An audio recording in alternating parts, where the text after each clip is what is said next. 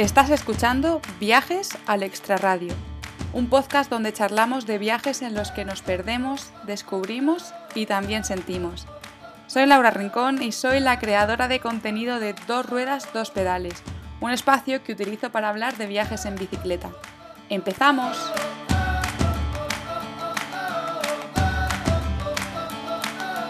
Hola, ¿qué tal? ¿Cómo estáis? Bueno, veo que dispuestos a escuchar un nuevo episodio de Viajes al Extraradio.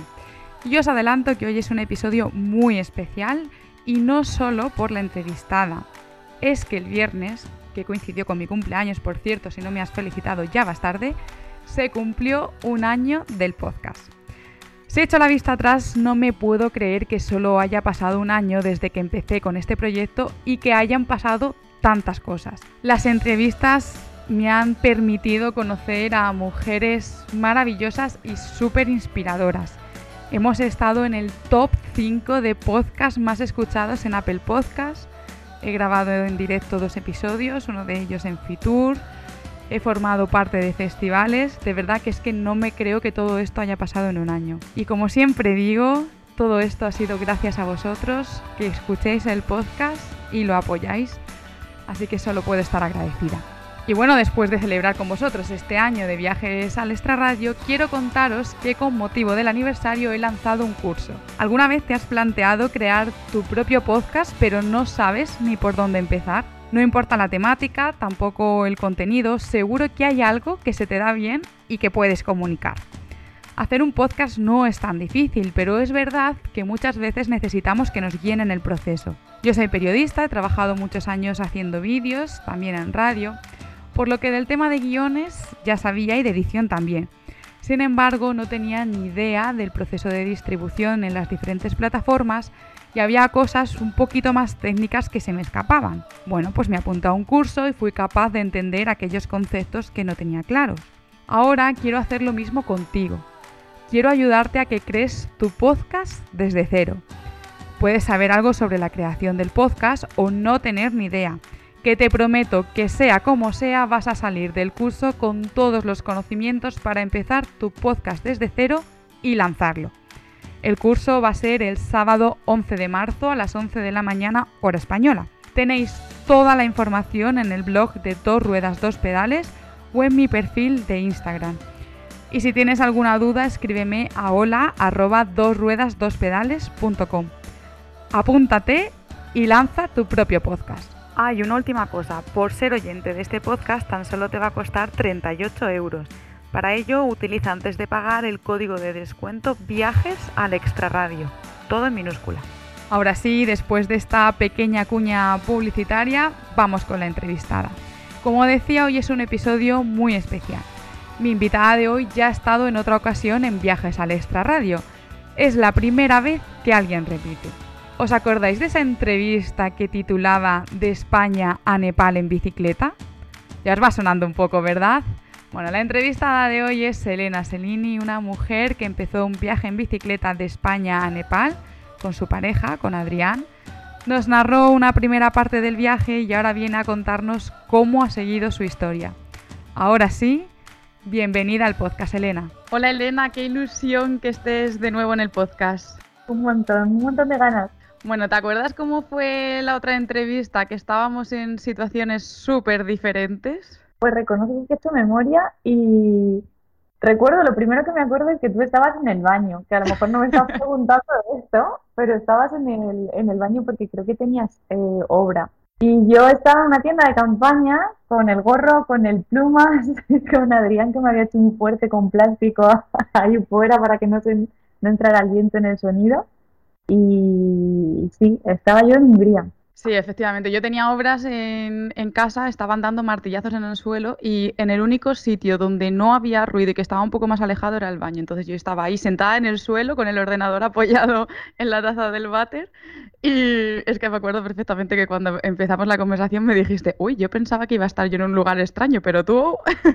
bueno, pues de eso han pasado ya 10 meses. Eh, si no recuerdo mal, grabamos la entrevista el 7 de marzo Ahora estás aquí, de vuelta en España. Hace relativamente poco que habéis vuelto.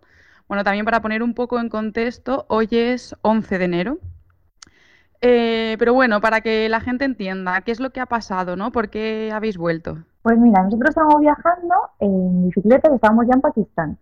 Y bueno, hace 3, 4 años yo tuve una enfermedad que es una inflamación, una, bueno, me picó una garrapata, ¿no? Y me pasó al sistema nervioso y tuve una inflamación en el cerebro que me produjo un montón de síntomas. Y, bueno, estuve bastante grave, eh, con periodos de hospitalización y demás, y volví a tener síntomas parecidos. Iba arrastrando algunas cosas y nos asustamos, la verdad. Entonces hablé con los médicos, me dijeron que empezara el tratamiento que tengo de emergencia.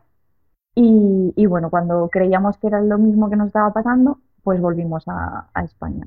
Lo que pasa, lo que pasa es que todo ha sido una falsa alarma. Así que bueno, estamos en España, un mes y cinco días después de llegar y, cargando las pilas ya de verdad porque me encuentro bien, me han quitado ese tratamiento que me estaba dando síntomas también y estoy estupenda, así como he vuelto por una falsa alarma. Sí, vamos, yo desde la última vez que hablé contigo a hoy he de decir que es una nueva Elena, me alegro mucho porque se te ve pues con otra energía, con otra, bueno, mucho mejor. Eh, en la última entrevista, como bien has dicho, estabais en Hungría y seguro que en estos 10 meses te parece que ha pasado una vida mm, entera. Habréis vivido pues mil aventuras desde entonces. ¿Cómo crees que ha cambiado la Elena de marzo a la Elena de ahora, de enero? Buah, pues mira, esta pregunta es que además como que la voy rellenando según me voy encontrando con amigos, según me voy encontrando con gente, porque hay cosas que veo yo y hay cosas que a lo mejor ven los, otros. Y sobre todo, que en, lo que estamos de acuerdo, ¿no? Los que me ven y cómo me veo yo, es que tengo mucha más calma. Como que he aprendido a relativizar cosas que, que, antes me costaba mucho más. Y no es que pues una persona que le da constantemente vueltas a las cosas, pero ahora simplemente, bueno, pues hay cosas que sucedan y soy más práctica. Luego en otras no, en otras soy un torbellino emocional, ¿no? Pero sobre todo creo que, que en general vivo con más calma y no me lanzo a toda la primera. Es como, bueno, eh, las cosas llegan, ¿no? Como que tengo esa certeza de que las cosas llegan. Y luego creo que también tengo más claridad de qué cosas suceden en algunos puntos del mundo, ¿no? Que antes pues ni siquiera me, me planteaba o me creía más a la ligera lo que nos contaban. Entonces, bueno, creo que esas dos cosas es lo que, lo que es real que ha sucedido. Luego habrá otras miles que todavía no estoy viendo y que me habrán cambiado seguro. Sí, seguro que con el tiempo te vas dando cuenta de esa, de esa evolución. Elena, vamos a irnos ya de lleno al viaje, que es lo que la gente quiere escuchar. Así que vamos a remontarnos a donde lo dejamos. Y el siguiente país, eh, después de Hungría, fue, si no me confundo, Rumanía. ¿Vale? En un vídeo que subiste a Instagram cuando estabais en Rumanía escribías, hoy casi, hoy casi conseguimos cocinar los espaguetis que compramos hace más de una semana. Y es que por lo que hemos visto en vuestras redes sociales, la hospitalidad ha formado parte de vuestro viaje siempre. Sí, lo de la hospitalidad, mira, es otra cosa que también me traigo. Eh, es verdad que al final pues también ves las historias de otros viajeros que vas siguiendo, ¿no? Cuando estás preparando el viaje y te imaginas pues que te pueden suceder ciertas cosas que tienen que ver con la hospitalidad, pero nunca te imaginas que vaya a ser tanto, incluso que, que te vaya a veces hasta desbordar, ¿no? De, o de sentimiento de, culpa que lo tienes que ir trabajando de por qué me dan tanto. Y bueno, Rumanía es que fue un país eh, súper hospitalario eh, con nosotros, hacía mucho frío, era en marzo, y marzo del año pasado, y, y, recuerdo eso, recuerdo de invitarnos a casa, de ofrecernos comida, de llenarnos las alforjas con, con conservas, de preguntarnos, ¿habéis comido? Eh, sí, sí, no os preocupéis, si traes un plato con repollo, con morcilla, frío, que eran las sobras de ese señor, y te lo comes, porque te lo dan con tanto amor que dices, ¿cómo no voy a comer este plato? Ahí fue cuando dije, vale, tengo que trabajar en no, tengo que comenzar a desarrollar una estrategia para que no coma siete u ocho veces al día. Pero ahí me pasó una vez allí en la casa de Valentín, un hombre que nos invitó a, a su casa a dormir y a desayunar, nos pusieron pollo frito para desayunar, patatas fritas, un montón de, de conservas y él hablaba un poco de español y me decía todo el rato, Elena, Elena, tú comer poco. Y yo, yo comer poco, si no puedo más, bueno, pues sería que vomité después de una cuesta y luego dije, ahora puedo seguir. fue cuando me di cuenta de, vale, esto tiene que parar. Hombre, es que... Y comer eh, seis o siete veces al día y además platos contundentes, que no estamos hablando de una tostadita con tomate, sino de platos contundentes que llega un momento que es que, es que literalmente no puedes más. Otra vez nos pasó, esto fue también en Rumanía, eh, estábamos, eh, bueno, habíamos eh, dormido en un lugar y estábamos subiendo haciendo como un pequeño, como un pequeño paseo en bici por la montaña, ¿no? Pero estábamos en un punto, entonces no teníamos todas las alforjas ni todas las cosas. Y llegamos y un señor con una furgoneta nos empieza a hablar, nos dice que paremos y empieza a sacar patatas, nos dio 10 kilos de patatas. ¿Queréis más? No, no, no, no, de verdad que vamos en bici. Zanahorias, ¿Queréis más? No, de verdad que no, no podemos más chocolate. Nos dio su desayuno, nos dio todo y luego nos invitó allí un café. En la tienda también nos invitaron a más cosas. Todo el mundo vino desde España en bici y acabamos con 10 kilos de patatas, de patatas que luego fue intercambio en otras casas. Cada vez que conocíamos a alguien, toma, mira, tenemos patatas. Sí, que muchas veces la gente quiere darte, pero no entiende que lo tienes que cargar. Yo recuerdo también una vez que me que pasé por una casa donde tenían mandarinas y las estaban justo recogiendo y entonces empezaron a, darme una bolsa que yo qué sé cuántos kilos había ahí y yo, madre mía, pero es que yo no puedo con todo esto. Y me acuerdo otra vez, también esto fue en España, en Canarias, cuando volvía del hierro, que me dieron una piña, que en el hierro las piñas son muy, muy típicas, y yo dije, madre mía, ¿qué hago yo con una piña? Eh, ¿Cómo la cargo? Bueno, pues al día siguiente subí al Teire eh, me acordaré toda la vida de esa persona que me dio la piña y que me salvó en la subida al Teide porque además es tan fresquita y me dio tanta energía. O sea que luego es verdad que muchas cosas vienen bien, pero en su justa medida. Creo que estás en forma, ¿eh? Porque cargar a todas las cosas de un trekking, cargar una piña. No, no, no, con la bici, con la bici. O sea, estaba subiendo hacia, hacia el Teide con la bici. No, andando no, andando, andando ni de broma. Pues sí, Rumanía la verdad que fue, alucinante. Fue como una puerta, porque antes habíamos vivido momentos de hospitalidad también, pero a partir de Rumanía ya fue como la puerta está abierta y preparado para lo que viene, que vais a flipar. Mira, pues justo vos sobre eso que dices, eh, en otras entrevistas que he hecho y bueno, muchas entrevistas que he escuchado de cicloviajeros, siempre dicen que hay un gran cambio entre lo que es Europa, y ya pues cuando pasas, bueno, Rumanía sigue siendo Europa, pero cuando pasas a como a Europa del Este, ¿no? Y ya pues más hacia Asia, en el sentido de hospitalidad. Eh, muchas, en ocasiones me han contado que, bueno, pues que en el norte de Europa no han, no han recibido esa hospitalidad y a veces incluso pues con frío quizá lo han pasado un poco mal y es como que pasas a estos, a estos países y el concepto cambia totalmente. ¿Vosotros habéis sentido eso también? Sí, nosotros es cierto que, al principio, tanto en Francia como en Alemania, las historias más bonitas de hospitalidad que tenemos son con familias musulmanas. Entonces, es verdad que sí, ha sido en Francia, ha sido en Alemania, pero hay que tener también el contexto cultural, ¿no? La hospitalidad musulmana es brutal, o sea, es, es, mm, es que desborda. Y, y, sí, lo hemos notado. Y según nos íbamos acercando hacia Europa del Este, notábamos que hay como menos miedo al desconocido. Eh, o no sé muy bien por qué, pero hay, o sea, como que se permiten tiempo para hablar con el otro, para saber por qué estás ahí, eh, preguntan qué necesitan, ¿no? Una pregunta que me parece tan bonita y que realmente no es un qué tal y ya está, no, ¿qué necesitas? Eh, y, y, sí que lo hemos notado, o sea, ya te digo que fue en Rumanía, en Bulgaria también lo notamos, eh, pasaba mucho, por ejemplo, en Rumanía y en Bulgaria que mucha gente hablaba español de cuando habían venido aquí a trabajar y que luego se habían vuelto. Entonces el idioma era mucho más fácil. Y luego en Turquía te das cuenta de que da igual el idioma que tengáis en, en común, que, te van abriendo puertas y eso se va volviendo una bola, una bola que se va haciendo gigante hasta que llegas, bueno, eh, Kurdistán de Irak eh, o, Irán o, Pakistán, que ya la bola a veces te aplasta, no puedo más. Pero, pero sí, la verdad que es, es lo que decía antes, ¿no? Es sorprendente eh, que aunque te lo han contado, aunque sabes que, te van a dar un montón de hospitalidad, sea tan fuerte y sea tan diaria y, y sí, y haya esa confianza en los demás. Bueno, vosotros habéis dormido en restaurantes, en mezquitas, en casa de gente que os habéis ido encontrando por el camino. Pero ¿sabrías decirme cuál ha sido el sitio más, más extraño o al menos más inesperado en el que habéis dormido?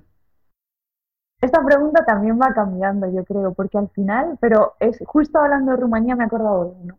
Eh, al final, de que se vamos normalizando, ¿no? Eh, las mezquitas acaban siendo cotidianas, las gasolineras acaban siendo cotidianas. Eh, cualquier lugar, ¿no? Con el saco, una tienda de juguetes una vez en, en Francia que nos cayó una tormenta, ¿no? Como que vas normalizando ciertas cosas, pero me acabo de acordar de uno, que es que estábamos en Rumanía en la montaña, hacía muchísimo frío, por la noche nos poníamos a menos 10 grados y nos Joder. dijeron que había una zona que había las típicas casetas donde se venden en Navidad, como, pues yo que sé, venden desde artesanía distintas cosas, estas casetitas de, la made- de madera, no sé si te las estás imaginando. Sí. Y ahí hacían un festival en verano, entonces había como 30 casetas a lo mejor, 20, 30 casetas. Entonces, eh, dice Adrián, vamos a probar alguna, venga, vamos a probar. Entonces probamos una así hasta la última. Bueno, pues la última que probamos estaba abierta. Entonces, nos quedamos dos días ahí porque nos sentíamos en un camping con frío, ¿no? Pero dormimos ahí en una caseta que estaba vacía, ¿no? Que se, de estas que levantas como una ventana que se hace luego el mostrador.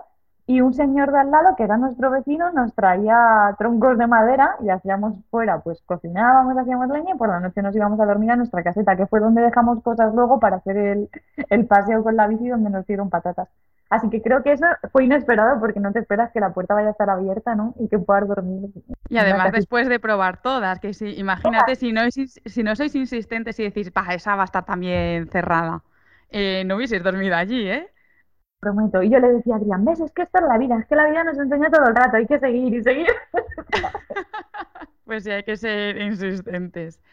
Y bueno, después de Rumanía vino Turquía, la puerta de Asia. La primera historia destacada que tienes en tu- Instagram es una que dice, joder, que he llegado hasta Turquía en bici. ¿Cómo es ese momento en el que te das cuenta que has avanzado tan solo con la propia fuerza de tu cuerpo y una bicicleta con un equipaje que cabe en unas alforjas? ¿Qué es lo que sientes? Uf, yo lloré y ahora que, que estoy aquí me está removiendo todavía más. Eh, no lo sé, por una parte fue satisfacción, por decir, lo has hecho, ¿no? Pero era algo que tenía que ver más conmigo que con demostrárselo al resto, que era, que creo que al principio era distinto. Al principio era como más, estoy llegando y todos los que me habéis dicho que no, mirad, ahí era conmigo, era como, wow, estoy, eso, eh, estoy entrando a Turquía y he llegado hasta aquí en bici con todo lo que nos ha pasado por el camino, con todo lo que está por vivir.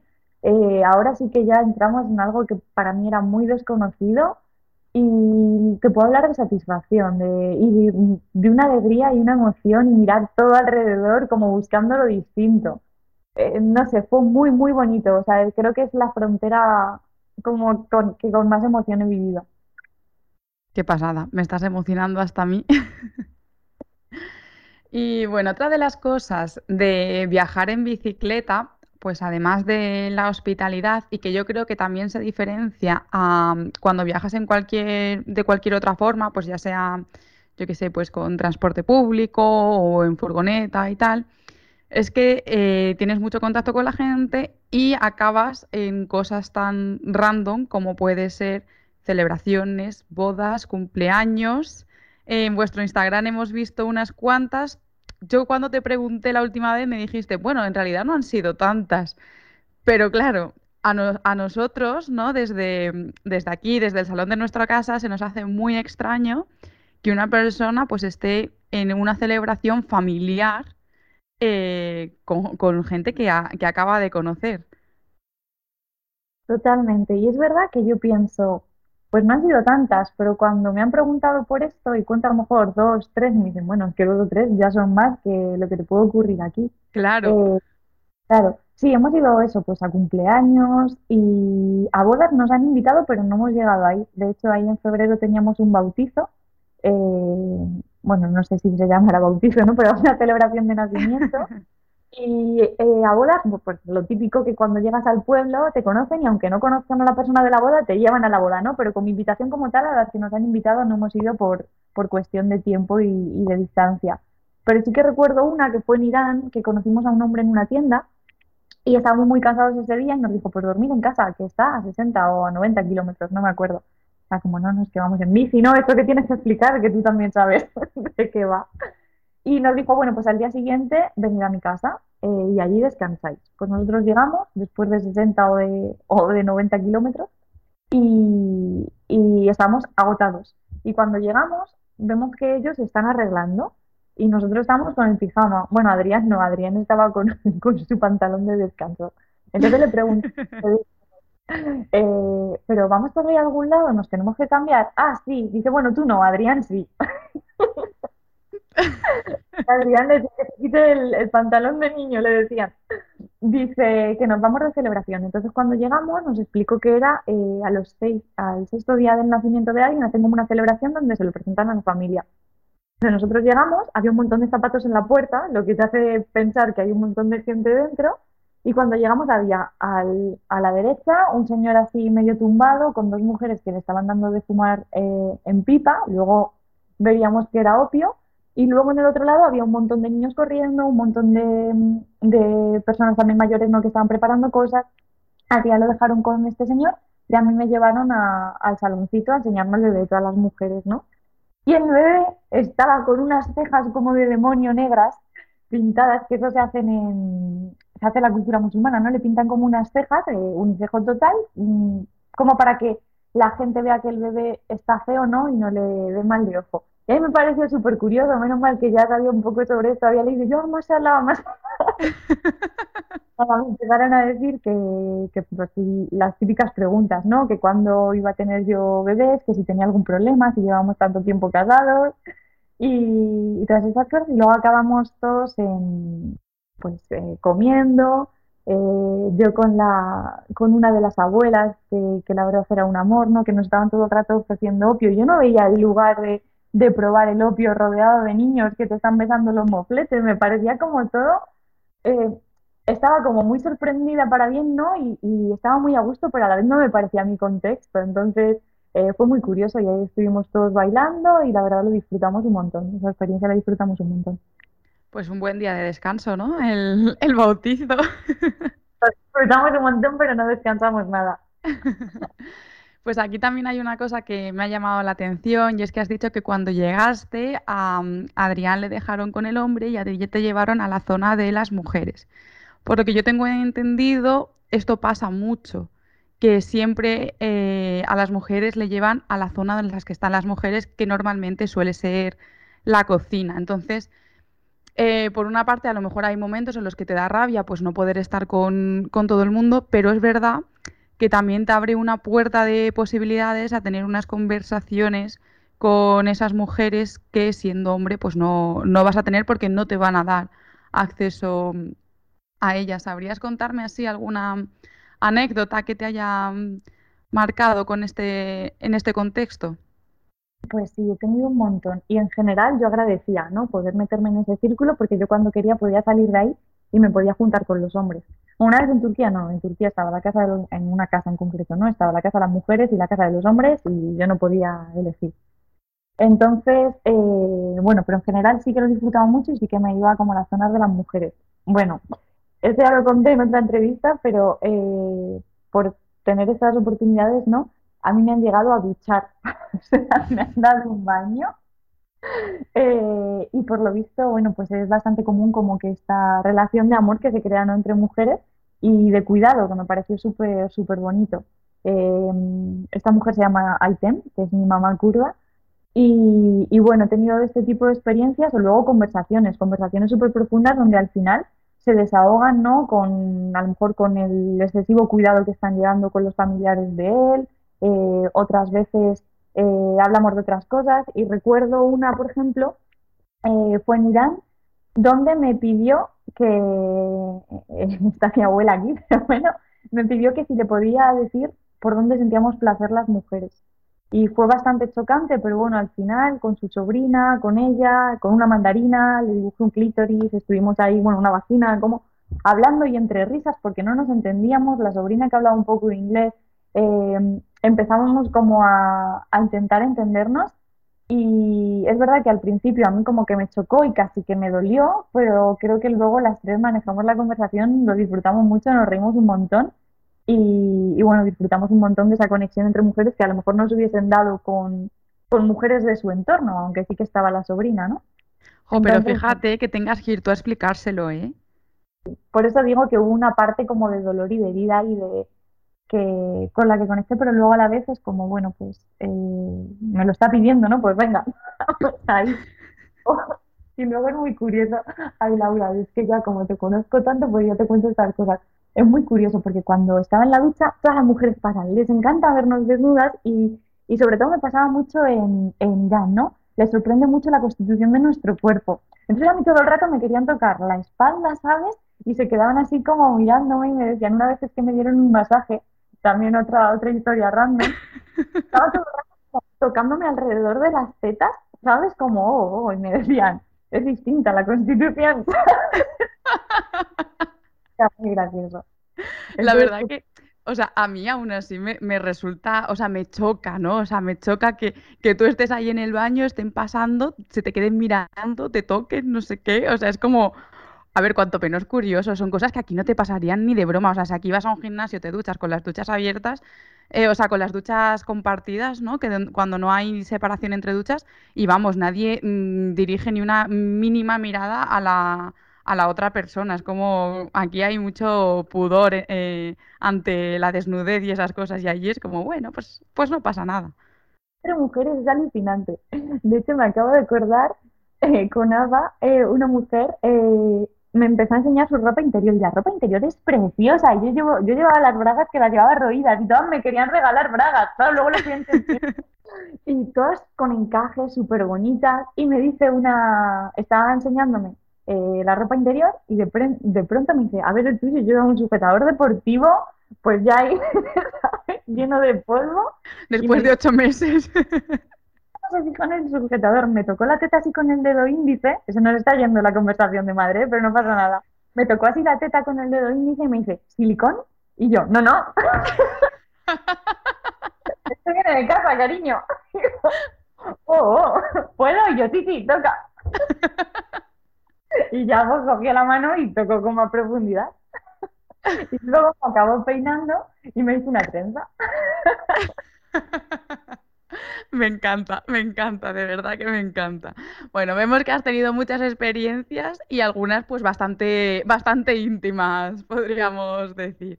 Pero bueno, como estamos ya delirando un poco en esta conversación y nos estamos desviando de lo que es el tema, vamos a volver al viaje, que bueno, esto forma parte del viaje, hay que contarlo, ¿no? Hay que, se tiene que saber. Eh, también creo que porque, mm, o sea, que aquí esto va mucho con la personalidad de la gente, ¿no? Que a lo mejor hay, eh, hay gente pues menos abierta y a lo mejor no le pasarían este tipo de situaciones. Yo creo que tú, pues, ahí has si- sido, has ido siempre a dejarte llevar, a conocer otras culturas, a no juzgar y a decir, bueno, pues lo que venga, mm, que venga, y ya está. Totalmente. De hecho, la bici ha sido como la escucha, yo creo. Pero bueno, como decía, vamos a volver a vuestro recorrido del viaje porque hay un momento en el que dejáis las bicis de lado y cambiáis de medio de transporte. Y de esta manera recorristeis Irak en autostop. ¿Por qué decidís este giro? Y bueno, ¿cómo fue esta experiencia de recorrer este país en autostop? Pues lo hicimos por calor.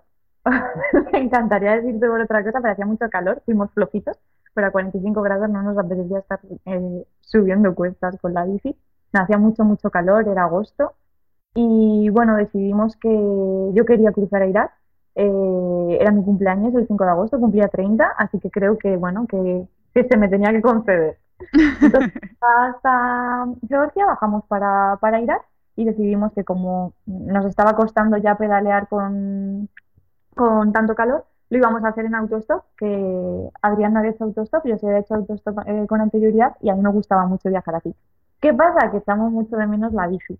Pero bueno, fue una experiencia maravillosa donde nos dimos cuenta de nuevo lo que es la hospitalidad y la gente se llegaba a pelear entre coches por ver con quién nos íbamos y ahí sí que no, no dormimos prácticamente. eh, bueno, no llevábamos en tienda de campaña, llevábamos solo la esterilla y alguna vez dormimos en algún parque, pero todo el mundo, todo el mundo súper abierto y nos quedábamos bastantes días en, en las casas, que eso sí que a veces te lo quita la bici porque tienes que continuar y si no, no llegas. Pero en autostop, pues bueno, pues te quedas otro poquito y ya. Sí, además, eh, yo por lo que estás diciendo, el miedo de mucha gente de hacer autostop, de estar esperando horas y horas, en Irak no se cumple. No, no se cumple, no se cumple. Eh, yo había hecho antes en Holanda y en India, y en Holanda sí que he esperado más, y en India, bueno, en India tampoco es que era de pueblo a pueblo, entonces era bastante fácil, pero no, no, no se cumple, o sea, en sitios muy remotos donde pasan pocos coches, eh, mm, es que el primer coche que pasa te dice que sí. Y de hecho nos llegó a pasar una vez un hombre que dio la vuelta, que nos dijo, no, es que voy para otro lado. Y dio la vuelta y al final dijo, venga, subid. Eh, Ay, qué, qué majo. Sí, lo que pasa que luego llegó el doctor del hospital, de, bueno, el hospital, como de una habitacióncita que, que hacía de, mm, sí, que hacía como de centro médico y nos dijo que, que nos llevaba a él, bueno, como que medio discutieron, al final el hombre se fue, nos quedamos ahí con él tomando un té y nos dijo que nos iba a llevar a donde queríamos, lo que pasa que, bueno, se debió de confundir y nos llevó a su casa. Anda, vaya. Vaya confusión. bueno, Nira, cumples 30 años y sin saberlo ni sospecharlo, acabas teniendo una celebración por todo lo alto. Cuéntanos qué pasó ahí. La cena más romántica que he tenido nunca y no me la preparó Adrián.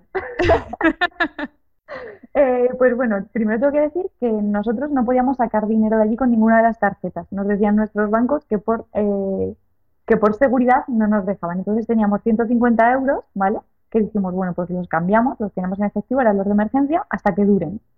Eh, entonces, cuando llegamos a Erbil, que es eh, la capital del Kurdistán iraquí, es una ciudad muy cara, o sea, yo le llamaba el pequeño Dubai. Es una ciudad muy cara y, yo quería dormir pues en un hotel o yo qué sé, tener un poco de, ya llevamos muchísimos días con gente, pero pensamos que íbamos a tener que dormir en el parque contactamos con un chico a través de una aplicación de estas eh, para Warsaw y nos dijo que no nos podía llevar, o sea, que no nos podía llevar a su casa porque había vendido la cama, pero que tenía algo para nosotros y era una noche de hotel. Entonces, regalado... qué mal, oye. Nos había regalado una noche de hotel, pero ahí también habíamos quedado con el hermano de un chico que conocimos en, en, en Estambul que era kurdo y nos, nos, fue abriendo puertas durante todo el viaje. Entonces quedamos con él en el hotel más caro de la ciudad y nos invitó allá a cenar y nos dijo que íbamos a conocer a unos hermanos donde nos quedaríamos a dormir. Cuando fuimos con estos hermanos a su restaurante, casi que estaba todo el rato como bienvenidos, eh, tenía muchas ganas de conoceros, vaya viaje, eh, hablando muchísimo, muchísimo, muchísimo con él, con todos los hermanos, conectamos un montón y nos dijo que nos podía llevar o a otra casa que tenía o a su casa. Y nosotros queríamos estar con esta familia. Fue como, sí, sí, queremos estar. Entonces fuimos a su casa, me dejaron ir sola, que me costaba mucho que ocurriese, y, estábamos súper a gusto. Entonces ellos sabían que era mi cumpleaños y estaba Adrián por un lado, los hermanos por otro, yo estaba en el restaurante, un restaurante de lujo en un, en, como en la azotea de un hotel. Entonces me dijeron, señorita Elena, vente, eh, vente a este sitio. Entonces ahí tenía, bueno, pues una tarta de cocos y la soda que no puedo comer, me estaban cantando un cumpleaños feliz, me habían preparado los globitos estos dorados de 30. Ay, qué bonito, por favor. Nunca te imaginaste que tu cumpleaños iba a ser así, seguro. Yo veía que estaba trapicheando algo con Adrián, pero exactamente no sabía qué estaba pasando. Y ahí nos dijeron a los dos, venga, ¿dónde queréis que estar? ¿En el restaurante o aquí os preparamos una cena? Como, no, no, no, con vosotros. Y cuando eso era una mesa en el centro del restaurante, que yo me acuerdo que estaban cortando la lubina con la mano atrás y ya no me estaban tratando como si fuese a mí, me decían, no, hoy eh, es tu cumpleaños. Y bueno, langostinos, de todo, o sea, eh, no sé, yo estaba como alucinando y la verdad con, con esta familia nos llevamos súper bien. Eh, sabes que al final conoces un montón de gente, pero al final, bueno, pues se van quedando también muchas personas porque es muy intenso. Pero con ellos seguimos en contacto y de hecho, ojo, es que me estoy enrollando mucho. No, no, cuenta, cuenta, que me está pareciendo súper interesante. Eh, uno de ellos, Furkan, eh, iba a cruzar de, de, manera ilegal, no iba a intentar llegar a Alemania, porque claro, eh, es como ellos ya lo tienen todo, sí, pero no tienen un pasaporte que les dé libertad para salir. Entonces es normal que aunque tengan todo y aunque tengan un sueldo mucho más alto que muchas personas, no tienen una libertad. Y Furkan quería conseguir esa libertad. Entonces, los hermanos estaban muy tristes porque uno de ellos ya había intentado, intentado ir y tuvo que volver y algunos amigos suyos murieron. O sea, me refiero que son historias de superación total y que han conseguido eh, ese restaurante, pero a, fuerza de mucho sacrificio. O sea, la familia de, de ellos es una familia súper humilde que lo que hacía era llevar té y tabaco cruzando las montañas de, Irak de contrabando. Y así ha sido como han ido montando todo eso, ¿no? Entonces, bueno, pues eh, Furkan se quería ir y nosotros nos quedamos para despedirnos. Em, nos quedamos con, ellos y Furkan iba a Turquía, que era donde vivían su madre y su padre, y estaba su hermano también y su hermana. Entonces quedamos en, vernos antes de, o sea, cuando volviésemos a Turquía, en vernos. Pero estaba muy metido en las montañas del pueblo, nos quedaba muy poco tiempo de, visado y llegar hasta allí era, era un jaleo del bueno, ¿no? Y nos pusimos malos. Laura, pues te puedes creer que conocimos a un hombre que estamos haciendo autostop para retroceder y para ir a la farmacia. Y nuestro amigo nos decía que conseguía un coche y nos recogía, pero estamos a 60 kilómetros y había mucho desnivel y él no tenía ni carnet del coche. Pues este hombre pasaba por el pueblo de nuestro amigo, que es un pueblo súper perdido, que yo no sé si tendría 600 habitantes. Una carretera que no es una carretera como muy transitada. Entonces nos montamos, montamos con las bicis de, de este chico eh, que estaba haciendo rutas de transportando cosas, ¿no? nos dejó la gasolina, nos dijo que luego nos, nos recogía en una hora. Bueno, pues las horas turcas todavía nosotros no las conocíamos, fueron más y nos recogió luego en la siguiente gasolinera que nosotros habíamos hecho autostop y acabamos allí en, casa de Furkan, de los padres, que fue un recibimiento como si llegásemos a casa de la familia y ella es Aiten, que es la mujer que me hizo. Qué fuerte, qué bonito. Pero a mí en toda esta historia ha habido algo que no me ha quedado claro. Al final, ¿hubo hotel o no hubo hotel? Hubo hotel, hubo hotel también, pero porque claro, yo quería sentir un hotel de esos de Albornoz. un día porque nos decía que no, que no nos preocupásemos, que ya estamos pagados, nos habían pagado dos habitaciones del lugar, no, no, pero una, que sí, que sí, que era algo, el, chico era italiano, el chico que nos lo, que nos dio la, la habitación del hotel, que no nos preocupásemos, que la única condición era, bueno, condición, que a las seis nos veríamos en la azotea de ese hotel para tomar una cerveza con él y conocernos. Y luego estuvimos eh, con él también y luego volvimos a la casa de, de nuestros amigos. O sea, hubo hoteles. Quedamos cinco días, a lo mejor, al final. Sí, sí, hubo de todo. Pues después de Irak, de esta celebración, de esta eh, conocer a, esta familia tan, como a, todos los miembros de esta familia, ¿no? A muchos miembros de esta familia, eh, volvisteis a Turquía eh, y cruzasteis a Irán. ¿Qué nos puedes contar de, de Irán? Que muchos cicloviajeros siempre hablan que es un país, el mejor, o sea, el país favorito para los cicloviajeros. No sé cómo será, si será tu caso. No, el mío no es el favorito porque ya veníamos de mucha intensidad y al final es muy intenso también, pero sí que lo recomiendo. Sí que te puedo decir que ha sido el país donde me he sentido más segura. Y, un país súper hospitalario con gente muy bonita, con gente que, que te ofrece todo. Eh, pero veníamos de mucha intensidad, entonces yo creo que hubiésemos necesitado descansar también para, para ir a por más. Eh, pero bueno, es verdad que también lo vivimos en el medio de las protestas. Eh, pasó esto, bueno, el asesinato de Masapot cuatro días después de llegar, así que todo estaba un poco revuelto, pero sobre todo estaban muy revueltas las cosas aquí. Entonces la información que llegaba era totalmente distinto a lo que yo estaba viviendo, había mucho miedo por parte de la gente que, que nos quería, ¿no? Eh, familias y demás. Y bueno, eso lo complicó un poco porque además nos cortaron internet. Entonces era como un estrés de no saber a qué hacer caso, si a lo que estabas viviendo, a lo que estaban contando, cuánto de realidad había, cómo, de, cómo o sea, no nos sentíamos en peligro, pero a la vez teníamos que escuchar también lo que nos decían y, y demás. Entonces, bueno, fue un poco como estresante en ese sentido, pero a la vez un país que hemos disfrutado muchísimo y que hemos entrado, ahí sí que hemos entrado de lleno en las catas de, la gente. Qué bien, yo tengo muchas ganas de ir, bueno, a Irán y a muchos más países, pero bueno. Em, después de Irán llegasteis a, vuestro, a vuestro último destino, por ahora, que fue Pakistán. Y nada más entrar, pues ya empezó la aventura, ¿no? Porque, ¿qué pasa en esa frontera, para quien no lo sepa?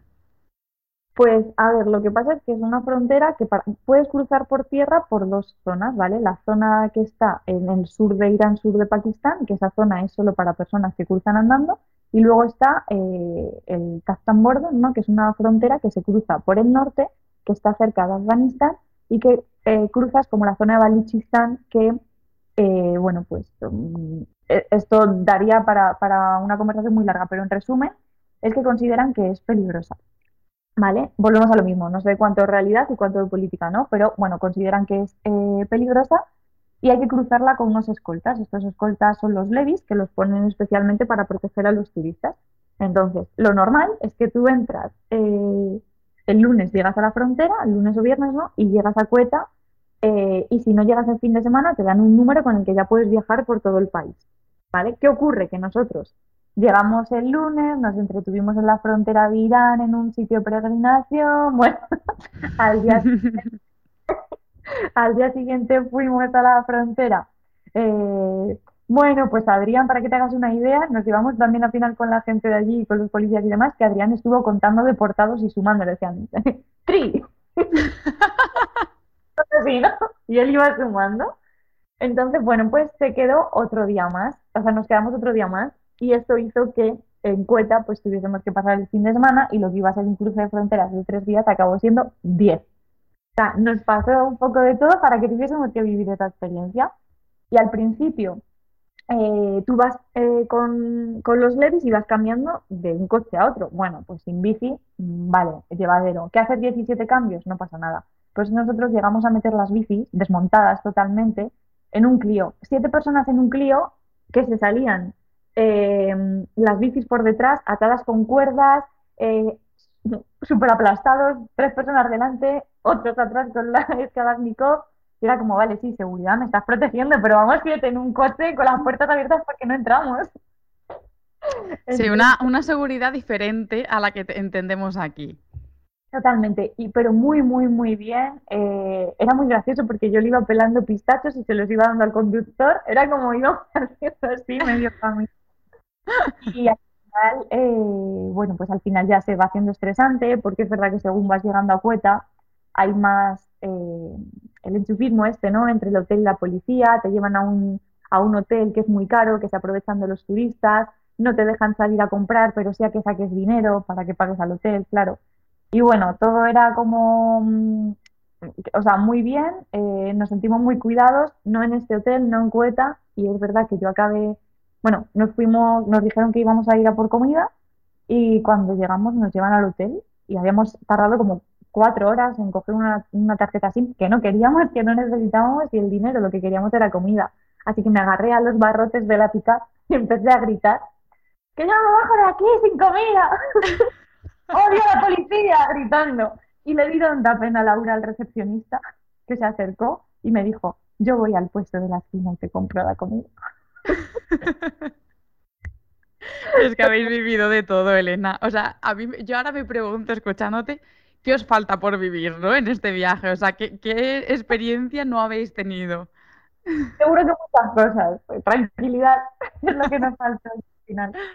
Pero, pero fue muy curioso porque es, es, muy curioso porque yo al principio del viaje eh, tenía la capacidad de decir, bueno, no pasa nada, no pasa nada, no pasa nada. Me vi gritando, enganchada a una barrera de metal, gritando que no me bajaba del coche, que no me llevaba por comida.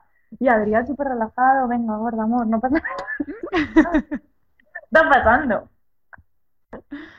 Bueno, es que al final hay veces que, que llegamos a nuestro límite sin, sin quererlo sin, o sin saberlo. Pues lleva siempre comida a la alforja. Sí, yo, yo siempre soy de esas, ¿eh? Siempre llevar, aunque sea una latita de algo, algo que te, que te vaya a salvar en un momento así un poco más tenso o complicado. Pues Elena, vamos ahora a la sección del podcast a la que llamo minuto y medio.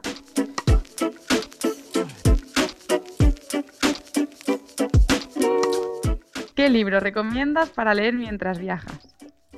Ay, siempre hago lo mismo, pero el mío, que así me ayuda a seguir viajando. Destino favorito para viajar acompañada.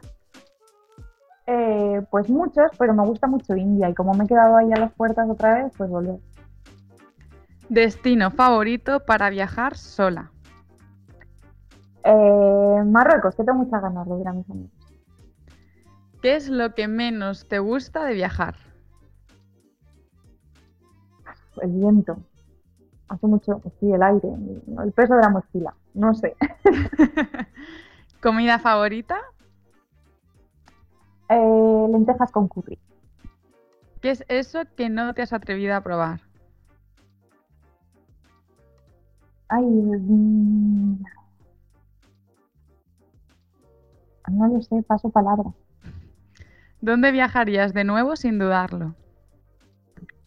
Eh, a Pakistán, sí no lo he vivido tanto como quiero. ¿Qué consejo le darías a una persona que quiere hacer un viaje en bicicleta? que se lance, que lo haga, que tiempo tiene de volver. ¿Qué destino no visitarías de nuevo? Malta. ¿Qué es lo que más te gusta de viajar? la libertad del conocer, la oportunidad de que pasen cosas todos los días. Y ya por último, nos hemos pasado de minuto y medio, pero bueno, ¿eres de improvisar o de planificar? Totalmente, improviso totalmente. Bueno, Elena, pues tengo aquí las respuestas que me diste en la entrevista que hicimos hace 10 meses y he de decir que las preguntas son muy, muy, muy parecidas. En lo que es lo que menos te gusta de viajar, ahora me ha hecho gracia que has dicho al principio el viento, porque eh, estabas pensando en la bicicleta y la última vez que, bueno, luego lo has repetido, dijiste el peso de la mochila porque hasta el momento cuando como habías viajado más era con la mochila, ¿no? Eso me ha hecho me ha hecho mucha gracia, pero bueno, he de decir que las respuestas han sido muy, muy, muy parecidas. Lo del viento ha sido un nuevo descubrimiento, además me enfada como el hambre. Es que, es que el viento enfada porque es como luchar contra una pared, o sea, es como que no te da oportunidad de hacer nada, no sé, es, y además hace mucho ruido, mm, es, es, es lo peor para viajar en bicicleta. Pues a Adrián le gusta. Pues la primera persona que conozco que le gusta el viento. Más resistencia. Yo solo quiero que pase un camión y subir o, o esconderme detrás de una roquita, no me gusta nada el viento. Sí, la verdad que yo también no me gusta nada, nada. Pues Elena, hemos hablado de que, bueno, hemos mencionado que tienes un libro, pero realmente tienes dos. Eh, y desde que empezaste el viaje también contabas que te gustaría escribir uno sobre esta experiencia y además, si no me confundo, yo creo que ya estás en ello. ¿Nos puedes adelantar algo? Estoy pasando el final de que me ha costado mucho, es algo de lo que no he hablado todavía, de algo que pasó en Islamabad y tiene que ver con, gente de Afganistán y con una asociación, todavía tengo que digerir muchas cosas. Y bueno, ya he dado el paso de escribir esa parte que no la tenía ni en el diario y estoy pasando como algunas notas. Entonces yo creo que ya cuando cierre eso, vea la forma que le quiero dar exactamente, si lo quiero hacer un poco como el primero, que lleva fotografía también, si lo quiero hacer más a modo diario, más a modo reflexivo, o si lo hago novelas, tiene ese punto, pero, pero vamos, Sí, tengo siete cuadernos escritos, así que algo hay que hacer con ellos. Ostras, siete cuadernos, pues eso te da para varios libros, ¿eh? No creo que haya solo uno de este viaje entonces. Mm, yo creo que sí, pero hay que saber cómo hacerlo. Luego es verdad que eh, hay cosas que son muy, muy, muy interesantes y que dices, jolines, pero hay que, bueno, pues elegir y que tenga un sentido literario y ya está. A ver cómo lo hago. va a ser el que más me cueste, yo creo, eso sí. Seguramente. ¿Y estos dos libros que tienes, Cuéntanos cómo se titulan, de qué van, dónde los podemos encontrar, cómo podemos comprarlos. Pues así, a modo rápido, el primero es solo aquí, ¿vale? Y es eh, prosa poética y fotografía conceptual del cuerpo de la mujer. Entonces, eh, bueno, es como una ruptura de identidad y miras al espejo y decir, ¿para dónde voy? ¿no? y bueno, son reflexiones, son textos que se pueden leer eh, por separado y creo que es un libro muy de... Es un libro muy de regalar, ¿eh? Porque está feo que yo lo diga, pero está muy bonito editado, está muy bonito impreso y, bueno, es un libro para leer más despacio. Y luego el segundo libro se llama Ropa Vieja y se llama Ropa Vieja porque en mi pueblo, bueno, creo que está en más sitios, pero yo lo conozco por mi pueblo. La ropa vieja es un plato de comida que se hace como mezclando la comida de, todo, de otros platos, no como los restos. Y me parece que definía muy bien este libro porque son restos de mi vida, un poco con los relatos de mi propia vida, he construido mi historia y así este libro. Entonces, bueno, cuento desde los ojos de una niña en la tienda de su madre preguntándose por qué no entendía a los adultos, ¿no? Hasta el día antes del viaje donde presento un poquito a Adrián y esta locura de irse con una persona que acabas de conocer prácticamente. Así que ese es el segundo libro y creo que invita un poco a, a dar el salto. ¿Y dónde podemos encontrar estos libros? Porque después de la descripción estoy segura que muchos oyentes querrán, querrán hacerse con este libro. Pues el libro a través de mi Instagram, Elena Celini, y si no a través de mi, web, que también es elenacelini.es. Así que ahí está. Pues nada, invitamos a todos los oyentes a que se pasen por tu web y por tu Instagram para que al menos le echen un vistazo al libro y vean pues si les puede interesar o si lo quieren regalar. Oye, que ahí han pasado las navidades, pero hay cumpleaños y hay muchas veces algún regalo que hacer y merece la pena invertir en este, en este tipo de cosas. Ahora además que estoy aquí lo pongo muy bonito. Lo mando así con una hojita, con una dedicatoria, con una carta, con una postal. O sea que ahora es el momento. Hablando de postales, cuando estáis viajando, que esto no lo hemos mencionado esta vez, pero sí que lo mencionamos en la otra entrevista, eh, por cada país que visitabais mandabais una postal pues a aquellos eh, seguidores vuestros que lo solicitaban, ¿no? A, través de una donación, vosotros enviabais una postal. Eh, ahora que habéis vuelto a España, ¿vais a seguir haciendo algo así? no, y ha habido gente que nos lo ha dicho que la mandemos literalmente. Una persona que nos dijo, os doy 30 euros si me mandáis una de Alpedrete. pero quiero, te quiero postal de toda la vida y que os hagáis una foto con el kiosquero. ¿Cómo es esto? Eh, no, vamos a hacer una cosa que yo creo, bueno, es que no sé cuándo va a salir la entrevista, pero estoy haciendo una especie de fanzine, anuario, donde estoy mezclando cosas de mi diario, fotos que no han salido en la web porque son con, las, con, con la cámara. Adrián también, que, es que Adrián hace una cosa muy bonita eh, le escribía una carta a su abuela de distintos países, ¿no? Según iba contando el viaje, y le iba mandando cartas a su abuela. Y, le contaba, para que te hagas una idea, que me parece genial, le contaba hasta qué es un kebab, ¿no? Y, bueno, pues también meteremos algo, algo de eso y al final será como, como un anuario, no sé cómo explicarlo exactamente qué es, lo estamos maquetando, va a imprentar y eso es lo que, lo que mandaremos, un poco como el resumen de este viaje. Y eso, y las postales no, las postales no vamos a seguir haciendo porque estamos aquí. Cuando vamos a Nepal, que eso sí que, lo haremos, pues igual, no sé, igual por petición de No, no, no lo sabemos, las postales no creo. Bueno, pues justo ahora te iba a, a, preguntar por Nepal, porque bueno, habéis vuelto a España, pero ya tenéis alguna cosa planeada, no sé si me suena algo así como boda. Boda, boda, sí. sí, bueno, la idea era esa, si llegamos nos casamos en Nepal, si llegamos nos casamos en Nepal. Y bueno, hemos llegado a Pakistán, pero yo creo que está bastante conseguido el viaje. Así que bueno, ya había amigos que tenían la, los vuelos cogidos y el 29 de abril, eh, no sé cuándo vamos a ir, pero el 29 de abril lo que seguro es que vamos a estar allí casándonos, celebrando el amor, celebrando el viaje, lo que queramos, celebrando la vida, pero, pero ahí en Nepal. Muy bien. ¿Y algún plan que tengas ahora en mente, además de, de Nepal? Pues no, es eh, de viajes ninguno. Es mimar un poco mi proyecto, que es un poco, eh, bueno, pues la web, la marca personal y demás, donde hago talleres y hago cursos de gestión emocional y demás.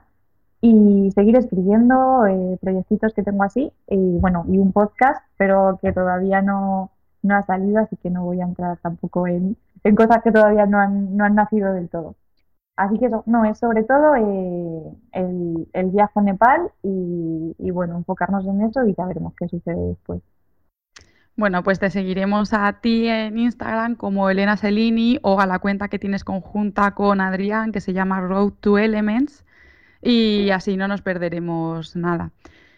Pues Elena, estamos llegando al final y te quiero dar las gracias porque no lo hemos mencionado en la entrevista, pero esta entrevista la grabamos en directo en Madrid cuando Elena volvió, eh, además todavía no estaba bien del todo y hizo el súper esfuerzo de venir a, Madrid a grabarla. Luego hubo unos pequeños problemas técnicos y no hemos podido publicarla, así que bueno, pues estamos aquí grabándola de nuevo. Así que Elena, te quiero dar las gracias por hoy, por el otro día y por estar siempre dispuesta a participar en el podcast. Nada, te lo digo siempre, que gracias a ti por dar voz a todas estas cosas y que al final también es maravilloso, ¿no? Que es como una charla ya casi entre amigas, así que no, no hubo ningún problema en volver a repetir. Al final hablar del viaje también es como que nos vuelve a poner la piel de gallina y te hace plantearte cosas, así que gracias a ti. Pues sí, la verdad que lo que empezó como una entrevista del podcast al final ha creado una amistad. O sea que fijaos si estos proyectos llevan, llevan cosas bonitas. Bueno, ya vosotros los que nos estáis escuchando desde vuestras casas o dando un paseo, quién sabe, ya sabéis que el podcast se publica los martes cada dos semanas en todas las plataformas. Y que si dejáis un comentario, un me gusta, lo seguís o le habláis a alguien de él, me estáis ayudando un montón. A mí me tenéis en redes sociales como Dos Ruedas Dos Pedales y en internet si queréis información sobre cicloturismo en dosruedasdospedales.com. Nos vemos en el próximo episodio.